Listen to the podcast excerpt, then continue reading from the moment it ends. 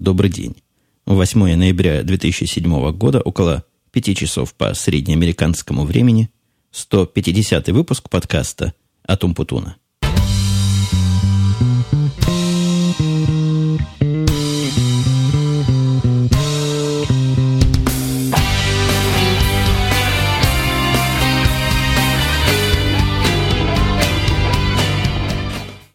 мне, конечно, скажут особо въедливые слушатели, как и в прошлый раз был, по-моему, такой комментарий, как минимум один. Какой же добрый день, когда на дворе вечер. Но на самом деле я всегда записываю немножко раньше, чем то время, которое называю. У меня как-то так повелось, что время вот это 5 часов, которое я вам назвал, оно немножко с запасом. В моем физическом американском мире – не в том смысле, что другой мир не американский, он виртуальный какой-то. Нет, в том мире, который у меня за окном, еще довольно светло, поэтому вполне добрый день. Так что не придирайтесь ко всяким мелочам. У меня тем сегодня много, хотя вы могли заметить, что я никогда не говорю, сегодня у меня тем нет, я не знаю, о чем рассказывать. По-моему, всегда есть о чем поговорить. А если уж поговорить не о чем, то лучше молчать, чем делиться с аудиторией проблемами отсутствия тем. Но это такое глубоко субъективное мнение, может быть, Некоторые мои коллеги-подкастеры используют это как такой прием для завязки разговора. Вот я поговорил вначале про время, про ночь или день. Оно тоже мало какой информации несет. Но, как мы знаем, с третьей или четвертой стороны наша цель не нести информацию, наша цель как-то расслабляться, некоторым даже засыпать под мое равномерное разглагольствование.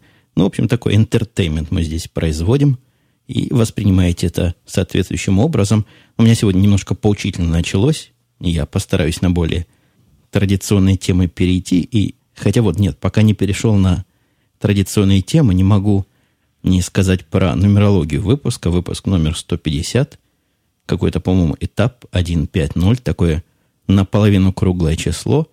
И неделя это вообще круглых чисел. По-моему, у нас радио Ти будет которая записываться в субботу, тоже круглый выпуск, 60-й, как-то мы синхронно нагнали ноликами друг друга, так что неделя круглых каких-то выпусков.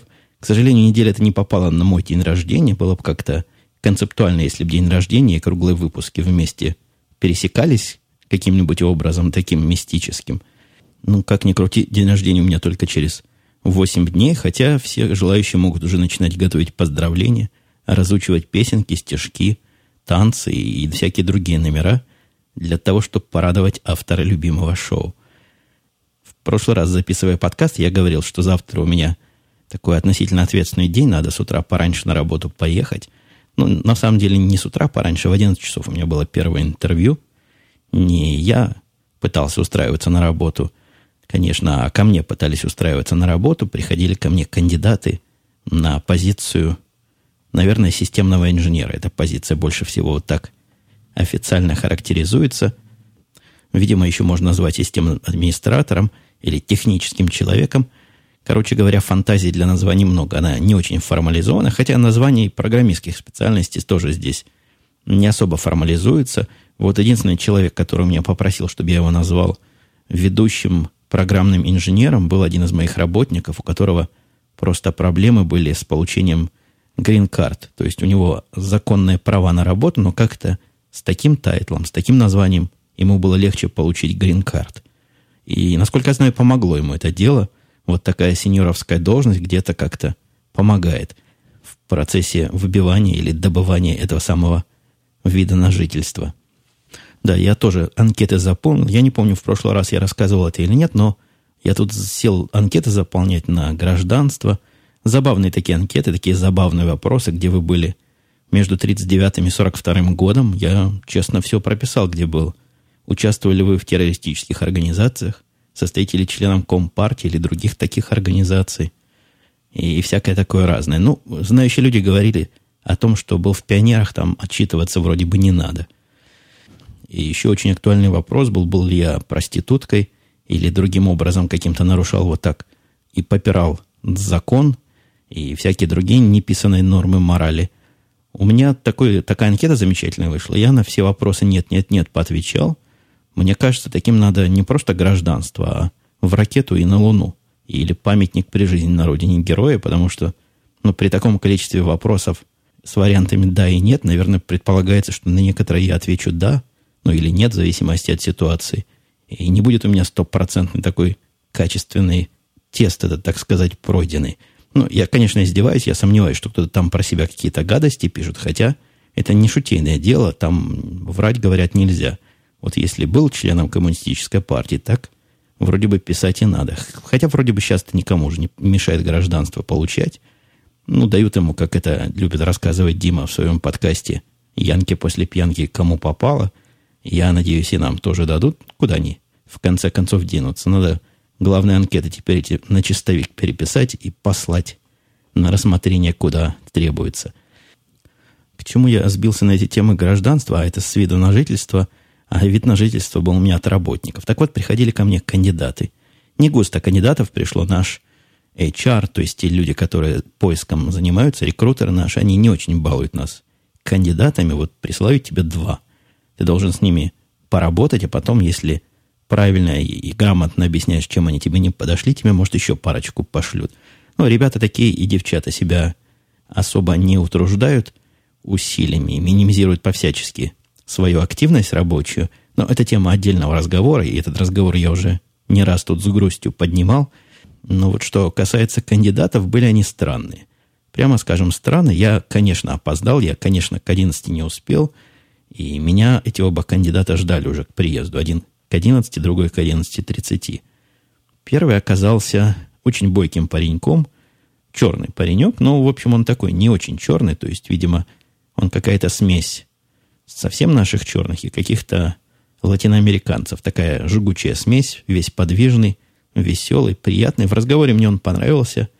Ну, что касается знаний, там трудно чего-то сказать. На вопросы, которые я ему задавал, он более-менее отвечал. Ну, я даже не знаю, какого уровня ответов ждать от системных администраторов. То есть, так любимого мной инженерного подхода к решению проблем я у него не встретил. Ну, хотя, возможно, и, и не должно быть у него такого подхода. Работа-то у него не особо инженерная, а все больше техническая. Немножко меня расстроило, что не прошел мой первый кандидат тест. У меня есть так называемый Жанет-тест. Тест имени Жанеты. Жанет – это одна из наших работниц, работает в Support и взята за то, что у нее часто возникают проблемы, которые она объясняет на очень типичном пользовательском языке. Ну вот я представил себе Женет и повторил этому кандидату несколько проблем, которые мне Женет по телефону пыталась объяснить, и примерно я вот на ее языке говорить, объясняю, вот не работает, включаешь, не работает. И ждал, как он будет из меня детали вытаскивать. Детали он не очень вытаскивал, хотя Хотя, конечно, я понимаю, вряд ли на интервью начнешь пытать вот интервьюера, а скажи то, а скажи все. Он старался, похоже, в рамочках держаться. Несколько вопросов в правильном направлении задал. Но я пример приведу одну из, одну из задач, которую я ему загадал, одну из загадок. Когда звонит тебе заказчик, который, пользователь, то бишь, внутренний, который всю жизнь посылал имейлы нормально и говорит, сегодня у меня имейл не посылается – это совершеннейший случай жизни. Я хотел посмотреть, как он будет его решать с таким типичным пользователем, не очень продвинутым в компьютерном деле. Ну, короче говоря, общими усилиями мы нашли выход. Я его, конечно, наводил на ответы, подсказывал даже вопросы.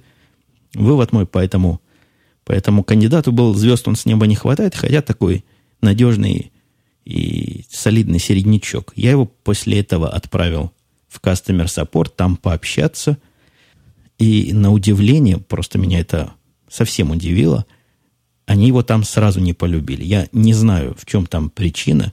Мне его довольно раскованный и свободный, и такой уверенный, в общем, в себе стиль общения вполне понравился. А их же он как-то напугал. Он их напугал тем, что показалось нашим девчонкам, что он их проблемы решать не будет. Что он вот такой вот умный, будет своими делами заниматься, а на них будет плевать со своей высокой администраторской колокольни. Не знаю, они его явно не одобрили, то есть, если бы их мнение было решающее в этом вопросе, они бы его, конечно, запороли. Но второй кандидат, который был, он был абсолютно удивительный. Вот настолько удивительный, что не могу сказать, хорош он или плох. Ко мне приходили уже такие, я тоже рассказывал, которые боялись, дрожали, но в основном это были девчонки. В этот же раз был мужик, здоровый, здоровый мужичина – я вам цвета рассказываю не с российской точки зрения, а чтобы вы картинку могли построить. Такой типичный бладинистый англосакс, даже Я бы даже сказал, мне он даже шведа какого-то напомнил. Вот такая каланча. И вот он сидел передо мной на стуле и дрожал, как осиновый лист.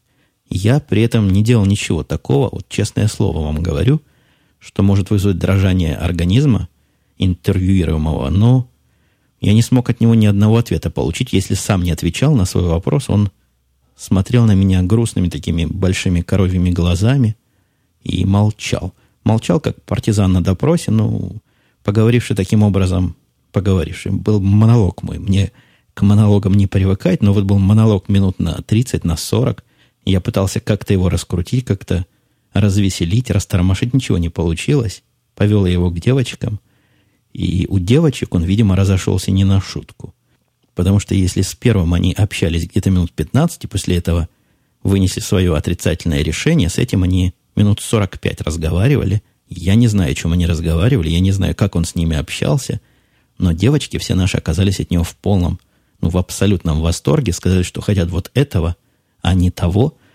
Удивили они меня сильно, что они в нем смогли разглядеть, как они его разговорили, я не знаю. Но когда я им рассказал о том, каким образом процесс собеседования с этим кандидатом происходил, о том, что он молчал, боялся и дрожал – и удивился я вслух вот этой его э, робости и застенчивости. Они сказали, что ж ты хочешь, на себя посмотри, ты же страшен. Я бы тоже сказала, одна из наших, у нас есть новая женщина, ну, между женщиной и девушкой, как моя девочка говорит, пожилая девушка. Ну, не пожилая девушка, женщина лет 30, наверное, незамужняя, и поэтому с таким ищущим взглядом вот она всех мужчин, видно, как она оценивает вот поэтому самому признаку. Я вам скажу сразу, они оба были э, женаты или... Да, по-моему, оба были женаты, по-моему, даже у обоих детки были, так что не в этом была причина популярности второго и непопулярности первого. Так вот, Мелиса сказала, что если бы она ко мне пришла на интервью, она бы тоже там опозорилась и тоже бы сидела молча и дрожала. Потому что так я в своих разговорах страшен. Мне кажется, они преувеличивают. И я себя таким страшным со стороны не ощущаю вполне и вполне дружелюбное интервью провожу. Хотя вот эта индейка, которая ко мне пришла, тоже сказала, что ей было довольно напряженно со мной общаться, но, во всяком случае, она в обморок от страха не падала и, в конце концов, за свою смелость получила работу у меня. Как вы можете понять из всего этого рассказа, оба кандидата мне не пришли по душе. Я так и сказал в этот, в этот рекрутерский отдел, что хорошо бы тех, которые побольше понимают – и поактивнее общаются. Но тут возникла такая опция интересная. У нас какое-то время назад работал паренек, я не помню, рассказывал я вам про него или нет, известный танцор салсы. Салса – это такой танец, как-то он по-русски тоже называется, по-другому, не помню как. И работал он у нас как контрактор от одной фирмы. В общем, было через, через третьи руки к нам пришел, и пришлось нам с ним расстаться по совершенно бюрократическим формальным причинам, но мы не могли эту фирму держать у себя 7 дней в неделю, 5 дней в неделю, то есть каждый день он к нам ходил, а ходить к нам два раза в неделю, как потом мы это дело поменяли, он не мог по каким-то своим причинам. Короче, он от нас ушел, нам дали другого, и эти другие, не одного другого, а массу других были, ну, абсолютно никуда не годящиеся. Мы все время вот этого Криса вспоминали с радостью и любовью. Так вот, узнавший о том, что мы ищем работников, не знаю уж как, как узнал, земля маленькая, Чикаго город небольшой. Он мне позвонил, сказал, что он как раз работает сейчас в одном месте, в трейдинговой компании, но ищет чего-нибудь поинтереснее. У нас ему кажется поинтереснее, потому что систем разных много, работа довольно ответственная, в общем, есть чему и поучиться, есть к чему и, и мозг применить. В общем, работа такая, что если будешь ее активно делать, ее будет много, и она будет интересной, и будешь сам себе жизнь улучшать, ускорять, ублажать. В общем, всякие другие слова на букву «У» будешь производить над собой. Мы с ним договорились на завтра, на пятницу с утра встретиться. Не с утра, по-моему, по моему времени, то есть с утра. По нормальному времени в полдень я приеду на работу, и мы с ним поговорим про все. Обо всем кандидатура, конечно, идеальная. То есть девочки наши его любят и помнят, хотя сказали, что примут на работу после того, как он на интервью им салсу станцует и пообещает дать хотя бы по одному частному уроку каждой. А меня он удовлетворяет тем, что он уже все знает, что у нас было. То есть полгода назад он от нас ушел, но за это время не так, чтобы много чего поменялось. И можно человека сразу погрузить в дела без этой нудной передачи дел, без этого нудного объяснения всех наших систем, массу времени сэкономит. Да и паренек, несмотря на то, что молодой, он был довольно активный, довольно продвинутый и, в общем, башковитый такой. Короче говоря, завтра я буду с ним общаться по поводу денег, по поводу условий, по поводу всего. Я думаю, придем к какому-то общему знаменателю. Мне даже удивительно, сколько зарплаты такие люди просят, вот такие продвинутые системные администраторы. Я, я говорил вам, я давно подобного народа на работу не брал. Те, которые приходили оба, они были оба контракторами, они просили маленькие деньги, там была почасовая плата, и она меня удивила малостью своей, сколько говорить вам не буду, но совсем немного. Ну, где-то с половину самого простого программиста, наверное. Вот примерно. Примерно где-то так, при том, что это не зарплата, а это такие часовые выплаты, которые, в принципе, больше, чем зарплата. Так как вот эти контракторы, они сами из своего кармана оплачивают все. И страховку, и всякие пенсии, и всякие бенефиты. Вот это все, что они получают на руки, это и все, что можно считать их денежным пособием или денежным довольствием. Поглядим, сколько он попросит. Как-то меня кто-то предупредил, что дорогой он человек, и как там больших денег будет просить. Не помню кто, но кто-то подготовил и напугал. Поглядим завтра, чем это дело закончится. Думаю, все-таки не так. Там все страшно, как кажется на первый взгляд.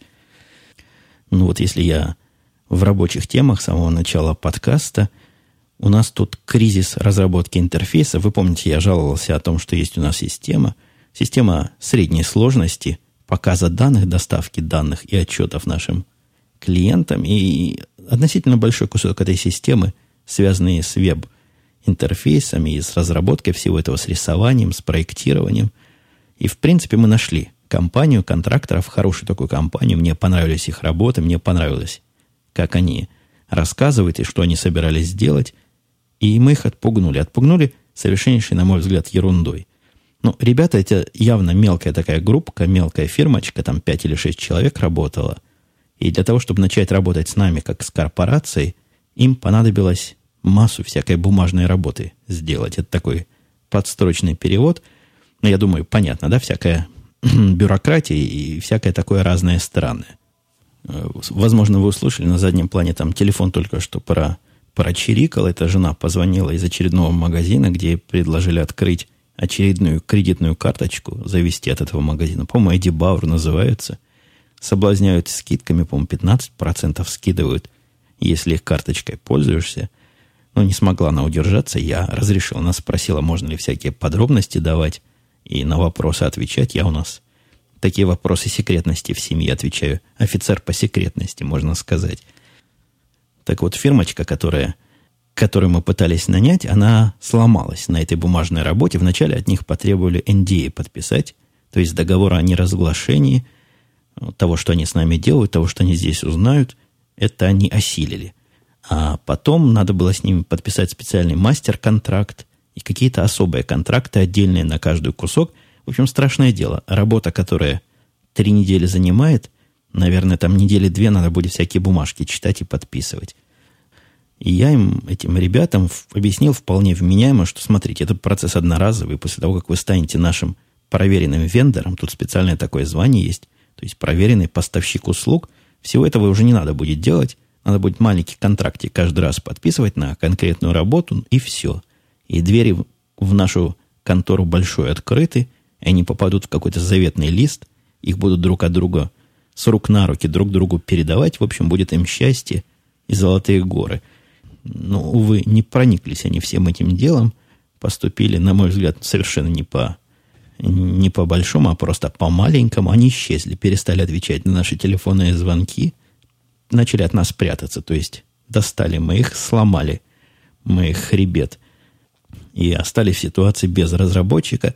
У нас есть запасные варианты, мы пытаемся что-нибудь придумать, но время уже поджимает, поставили на них мы и как-то промахнулись, к сожалению. Короче, у меня тут есть и вариант Б, и вариант С. Мы сейчас их все варианты эти прокручиваем, но они, увы, увы и ах, не такие успешные, не такие удачные. Похоже, мы вовремя продукт этот не выпустим. Ну или выпустим с какой-то урезанной версии визуальной его интерфейса. Ну, строго говоря, продукт не является чем-то таким уж обязательным. Он у меня идет во втором приоритете. У меня тут есть, наверное, три приоритета. Нулевой – это система критические, которые вот в любое время дня и ночи надо чинить, поддерживать, развивать. Ну, что понадобится, то и делать. Первый приоритет – это обычный, такой серьезный приоритет для всяких текущих проектов. И второй – это для тех, если время остается и народ остается, вот мы их делаем.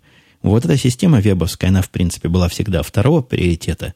Медленно-медленно она мигрирует в первый приоритет, но ничего критического и ужасного в том, что мы это дело задержим, нет. Было бы ужасно, если бы мы задержали наш большой европейский проект, но мы его не задержали. Если вдруг кто из моих слушателей в Европе и связан с финансовым рынком, он, наверное, знает о том, что в Европе происходит, какие там изменения в биржевых регуляциях и в биржевых данных происходят. Вот к этому всему приложил руки ваш покорный слуга. Не то, что приложил руки, вся ходовая часть, все интересные циферки, которые вы там видите – считаются моей программой на моих серверах и, похоже, считаются правильно, потому что с 1 ноября это дело формально в продакшн пошло, в самом деле только с понедельника, и, в общем, никаких нареканий, никаких жалоб от заказчиков пока не поступило. Смотрят на наши циферки с любовью, с радостью, и кому-то они, видимо, там помогают. Но, во всяком случае, никто нас не материт. Начальник наш был всю эту неделю, вот только вчера вернулся в Англии, и по разным другим Европам разъезжал, занимался тем, что давал интервью направо и налево, то есть такой паблиси делал. В прессе, в основной, в той, которая финансово понимает о том, чего мы там считаем и зачем, они отзывы скорее восторженные, чем, чем другие. В общем, все, все этим рады. Продукт вышел на удивление в срок, на удивление все правильно, похоже на правильно считает. Но вот моя жена только расстроилась от этих всех статей. Мне начальник все эти статьи присылал копии – Говорит, что ж такое, там нигде твоего имени нет, нигде ты вообще не упоминаешься, вот как единственный, ну, единственный, как основной разработчик всего этого дела. Ну, если попадаться в это дело скромности какой-то добавить, чего я не часто делаю, я, конечно, не единственный разработчик, наша группа его, моя группа его разрабатывала. Я разработал, наверное, процентов 85 всего кода, который здесь бежит. А мой индеец и мой Иван, они мне помогли со всякими такими боковыми мелочами. Ну, втроем мы разработали всю ходовую часть, что, наверное, по функциональности процентов 70, 80, может даже 85 от всего того, что вот сейчас в Европе запустилось от нас. Но в чем с моей женой нельзя не согласиться, действительно, я там нигде не мелькаю, но было бы странно, если бы ведущие инженеры, ведущие специалисты мелькали. Ну, кто знает имя инженера, который построил самолет какой-то последний Боинг? Никто не знает. Знает именно менеджеров и вице-президентов различных, которые мелькают на страницах. Жена сказала, что мама ее хранит до сих пор газету, где один раз за всю жизнь про отца написали, то есть про моего тестя. Причем написали по сомнительному поводу, когда он сбежал из тюрьмы. Не то, что из тюрьмы, из зала суда. Ему там должны были впаять 15 лет. Он был крутой такой хозяйственник в советское время. И вот они со своими подельниками встали во время судебного перерыва, когда поняли, что дело пахнет жареным, и просто ушли из зала суда. Вот она сокрушается, что про меня даже такой статьи не написали, нечего будет детям и внукам в старости показать. Ну, надеюсь, что-нибудь еще когда-нибудь где-нибудь напишут. Не такое, конечно, крутое, но что-нибудь все-таки и где-нибудь будет. История с чемоданом прошлой недели, вы помните, когда у нас тут все перекрыли и расстреливали чемоданы из специальных орудий, обнюхивали особыми воспитанными и дрессированными на взрывчатку собаками, она разрешилась, оказался это бомж. Бомж, который в этом чемодане держал все свое хозяйство. Ну, понятно, если все хозяйство где-то надо держать, а носить его с собой. Видимо, бомжу было не с руки, пришел бедный бомж, посмотрел, нету чемодана, он даже в полицию пошел, заявил, что украли все имущество. Короче, на ровном месте устроил вот такой шухер. Мне кажется, он там хранил свой чемодан годы. И вот только в этот раз кто-то внимательно обнаружил, что вещь подозрительная, и надо бы полицию вызвать. Я немножко от работы ушел, хотя у меня была последняя завершающая на самом деле тема рабочая. Она такая условно рабочая. У нас тут есть герл-скауты. Герл-скауты, для тех, кто вдруг не в курсе, это такие... Скауты это вообще были, насколько я знаю, прообразы советских пионерских организаций. У них тоже галстуки есть, они тоже любят ходить строем, и, по-моему, под барабан и горн. Хотя вот про горн я не скажу, под барабан сам видел, как они идут.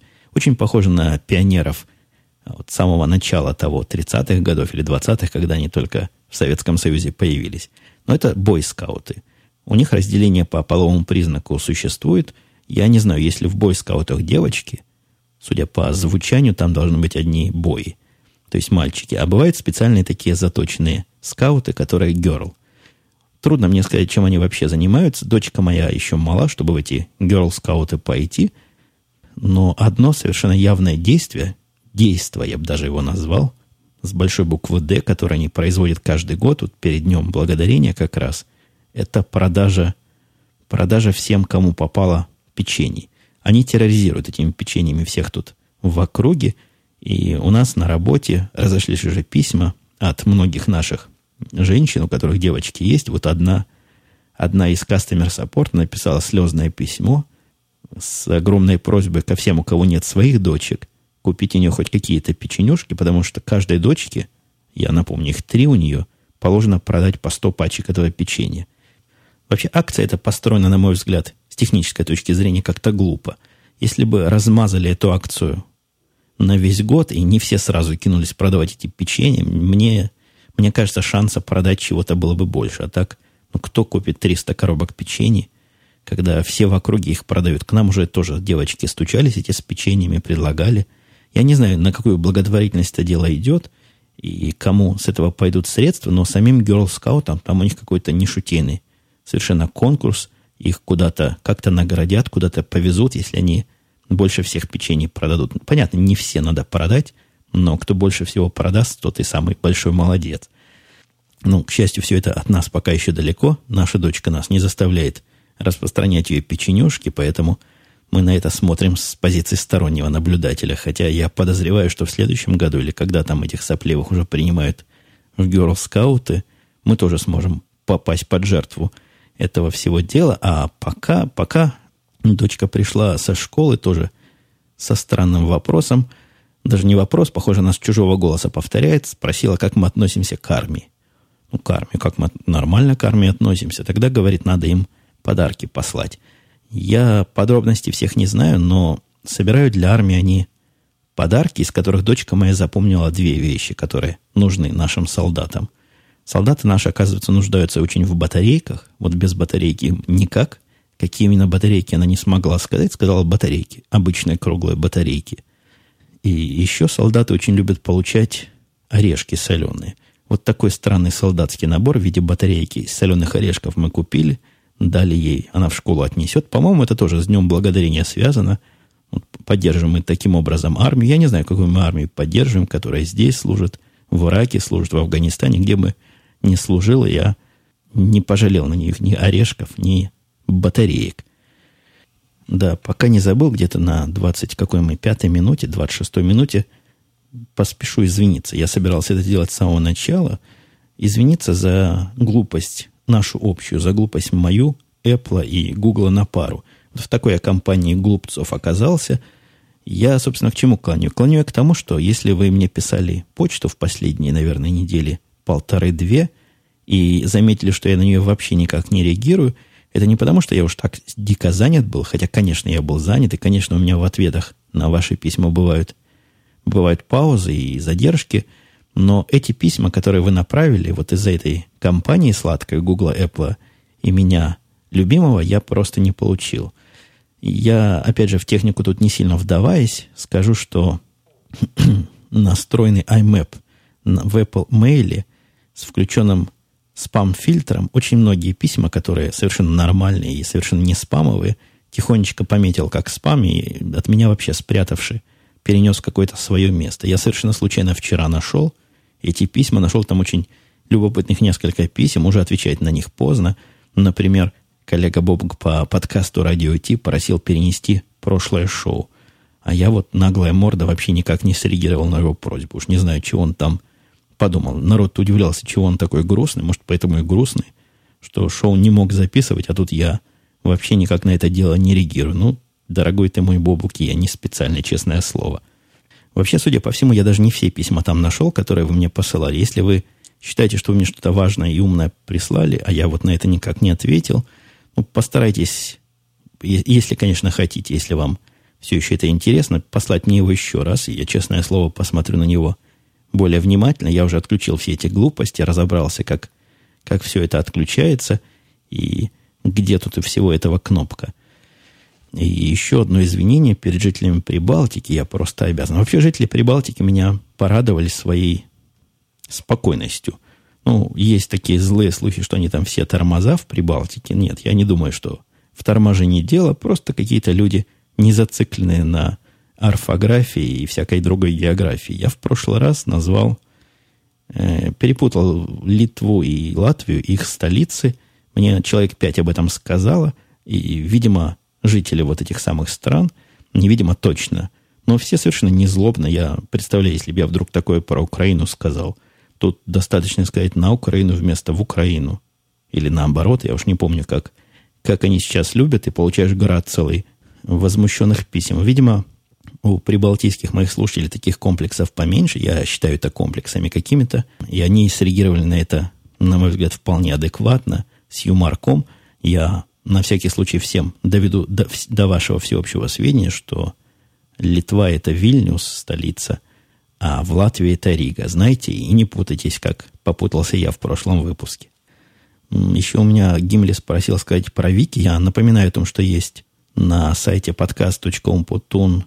podcast.umputun.com слэш вики, там целое вики, где довольно полезное действительно место, где собираются вопросы и ответы, то есть ответы на самые частые вопросы, какая-то информация накапливается исключительно практического характера вики, а вовсе не самого восхвалебного или такого другого эгоцентрического. Я, честно говоря, к наполнению этого вики руку и не прикладываю. Это публика сама под руководством Гимлиса этим занимается. Он попросил тому, кто хорошо понимает в русском языке, туда зайти и починить орфографию, синтаксис, пунктуацию, в общем, литературный вид, привести то, что там есть.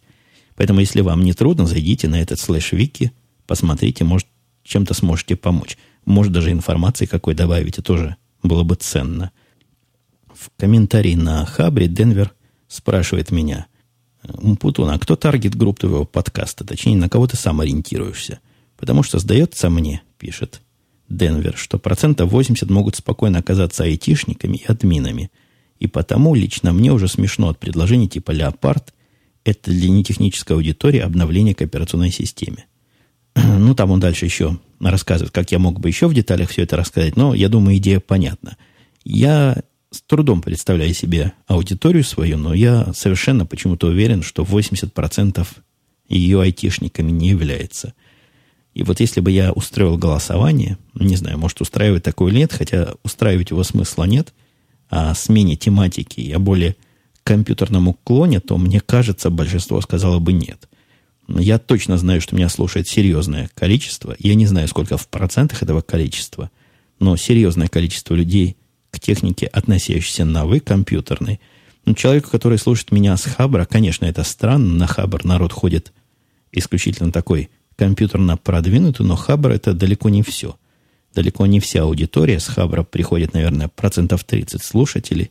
Остальные ходят другими маршрутами, другими тропинками, поэтому я вот так себе и вижу группу, такую группу, которая время от времени вполне можно сказать, что Леопард это такая операционная система. Я, с другой стороны, пытаюсь не, до, не опускаться до полнейшего идиотизма и разжевывания совсем уже базовых понятий, но все-таки вижу основную линию своего разговора и основной таргет, так сказать, группу людей нормальных, не загиканных совсем. Для загиканных совсем у нас есть радио Ти, где как раз моя компьютерная составляющая – как мне кажется, раскрывается в своей полной и явной красе. И вот где-то в противовес этому Денверу, который только что интересовался Group, другой слушатель Ди Савью писал, из всех рассказов за жизнь, из которых во многом и состоит подкаст, самое интересное лично для меня – это узнать об особенностях жизни в Америке. Вот, собственно, потому и хочется побольше таких нетривиальных для русских ситуаций услышать о работе, о том, как ведут себя государственные органы в тех или иных ситуациях. Вот видите, Денвер, человек явно, явно не компьютерного уклона, во всяком случае не явно компьютерного уклона, и, возможно, для DisaView как раз пояснение о том, что Leopard это такая операционная система, вполне и вполне подходит. Евгений J.S. Тезка мой. по первому имени говорит, что он философ-психолог. И про наркотики хочу сказать, вообще это все акции и пижамы приводят только к популяризации наркотиков, к сожалению. Известный факт, говорит ты, или плохой, или хороший о продукте, он станет известным. Это же так же работает. Если о них бы не говорили, их бы меньше употребляли. Конечно, это мое мнение, пишет Евгений. Но мне трудно с психологами и философами спорить. Мне кажется, замалчивание проблемы не самый правильный способ. Я не знаю, насколько правильно обвязывать ленточки и ходить в пижамах, и насколько это действенно. Но мне кажется, молчать и делать вид, что этого нет, избегать любыми образами всяческих упоминаний проблемы, мне кажется, это тоже неверно. Хотя как верно, я не знаю. Я по этому делу далеко не специалист. Ингар спрашивает. Ингар вообще нас задает такие вопросы с подковыркой, но у нас всегда на его вопрос есть асимметричные ответы. Так вот, спрашивает Ингар, встречались ли вам работодатели с требованием уходить с работы точно по расписанию? И каковы требования к пунктуальности обеда? Допускается ли сдвинуть для себя время обеда? Мне кажется, что ответ подразумевается, ну, откуда такие работодатели, которые требуют уходить по расписанию. У меня встречались такие на самом деле – то есть не то, что требовали и стучали ногами брысь из конторы, но когда мы задерживались с моими программистами на дольше, мой начальник в израильской конторе подходил и спрашивал, что случилось что-то, чего так поздно сидишь, может уже домой пойти, чтобы чтоб не перетрудился. И здесь тоже это, кстати, принят. Тед наш спрашивал меня несколько раз, когда заставал вечером в офисе или в Джабере, чего я в такое время не сплю или не с семьей – ну, требованием, конечно, это не назвать, но вот такая человеческая забота имела место быть. По поводу пунктуальности обеда, я не знаю, какие требования, я никого не требую пунктуально обедать в какое-то время. Сам я ем в странные времена, то есть у меня ланч этот, или я не знаю, когда первая еда, скорее ланч называется. Так вот, она у меня происходит в 3 часа дня. Ну, понятно, ни в какие временные рамки общепринято это не лезет. Никто за обедом не следит, когда хочешь, тогда идешь, можешь либо в ресторане поесть, либо на рабочее место принести. Я просто выставляю у себя в джабере статус «я ем», отсутствую по поводу поедания пищи, там у меня написано, и все, и никто меня в это время не беспокоит. Но если какой-то кризис, могут, конечно, позвонить, но стараются обеденное время не прерывать. Еще Ингр внес тут свою лепту в этот флешмоб по поводу подкаста на английском – говорит, что подкаст на английском мог бы стать стимулом к изучению языка. Ну, вы смеетесь, дорогой вы мой. Приятным стимулом, пишет Ингар. Изучение в школе абстрактно, обычно без заинтересованности. Изучение по необходимости, оно есть по необходимости. Тут может получиться изучение для удовольствия. Кроме того, вероятность того, что человек хоть немного понимает по-английски, больше, чем у него есть iPhone. Ну, я что вам скажу? Про iPhone, во-первых, я мало говорю. Не надо вот так уж меня айфоном пенять. Я говорю про свои любимые всякие железки, и вовсе не обязательно, чтобы они у вас были. Да, в общем-то, и большинство из того, что я говорю, оно в какой-то степени далеко от моей аудитории. То есть не поблизости здесь, не поблизости выбор, а, а по глупости. То есть я про английский язык говорю. Ну, глупо мне с вами по-английски разговаривать.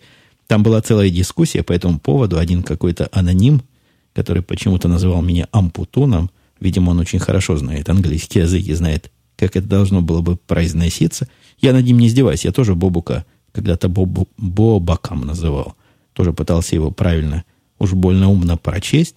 Так вот, на ним говорил, наверное, Ампутун настолько английский плохо знает, что выступать поэтому на нем не хочет. Я позицию свою объяснил. По поводу того, хорошо я знаю или плохо, ну, трудно мне сказать. Мне за, за пять лет, пять лет для английского языка это не такой уж большой срок, как, как может показаться – Язык-то довольно сложный и сильно от русского отличается, но у меня уже давно пропало ощущение, которое поначалу напрягает в чужой стране, что ты знаешь этот язык вокруг тебя, на котором говорят хуже всех остальных. Теперь я себя вполне комф- комфортно чувствую на всяких больших конференциях. Я могу выступать перед людьми где-то в зале. У меня был, был случай, когда я перед двухстами человеками по по иностранному языку говорил, или на иностранном языке, на этом, на английском говорил. В общем, все меня понимали. Никто морды особо не кривил. Да вообще страна здесь такая, к этому делу не очень пендитная и не очень чувствительная. Тут половина народу говорит с дикими акцентами. И мне уже кажется, что половина из тех, кто говорит с акцентами, говорит хуже меня. По-моему, это какой-то показатель, так что я тут с этой точки зрения спокоен. Еще один аноним меня спрашивал, что я думаю о забастовке сценаристов. Ничего не думаю о забастовке сценаристов. Как-то от меня сценаристы далеки. Станут ли это фильмы плохие или хорошие, никто не знает. Я не знаю, во всяком случае. Пока сериалы, которые идут вполне и вполне на уровне на этой неделе, порадовали буквально всеми сериалами. И «Побег из тюрьмы» была такая длинная серия – и героев была серия интересная. В общем, всего, что я смотрю, были какие-то серии. Посмотрим, что получится. Я тут на новый сериал подписался, называется, по-моему, Life. Как-то его промо показывали по NBC, и мне показалось таким полицейским, довольно живеньким сериальчиком. Поглядим, как оно и чего из этого выйдет. Ну, вроде бы у меня уже практически все. У меня тут была еще история, как я книги покупал, русские, тоже целые приключения – про... Еще были всякие немножко мелкие истории, но времени, времени уже, похоже, нет. Его скорее нет, чем оно есть, поэтому я здесь буду завершать свое повествование. Мы услышимся с вами на следующей неделе, конечно, как это происходило последние более чем два года. И, думаю, будет происходить еще довольно долго. На этом я с вами прощаюсь. Все, до следующей недели.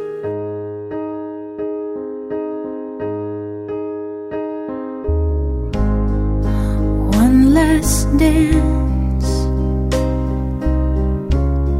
That's all I ask.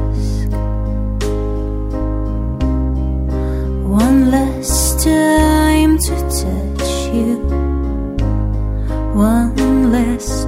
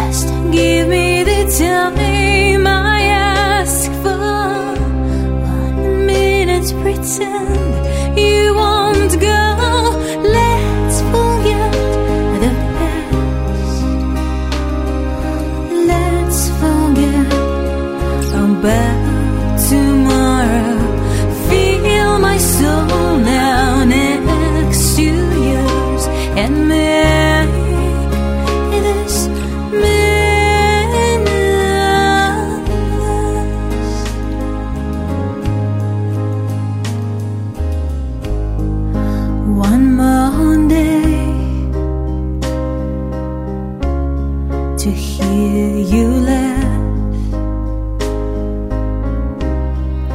One more walk beside you before we split in half.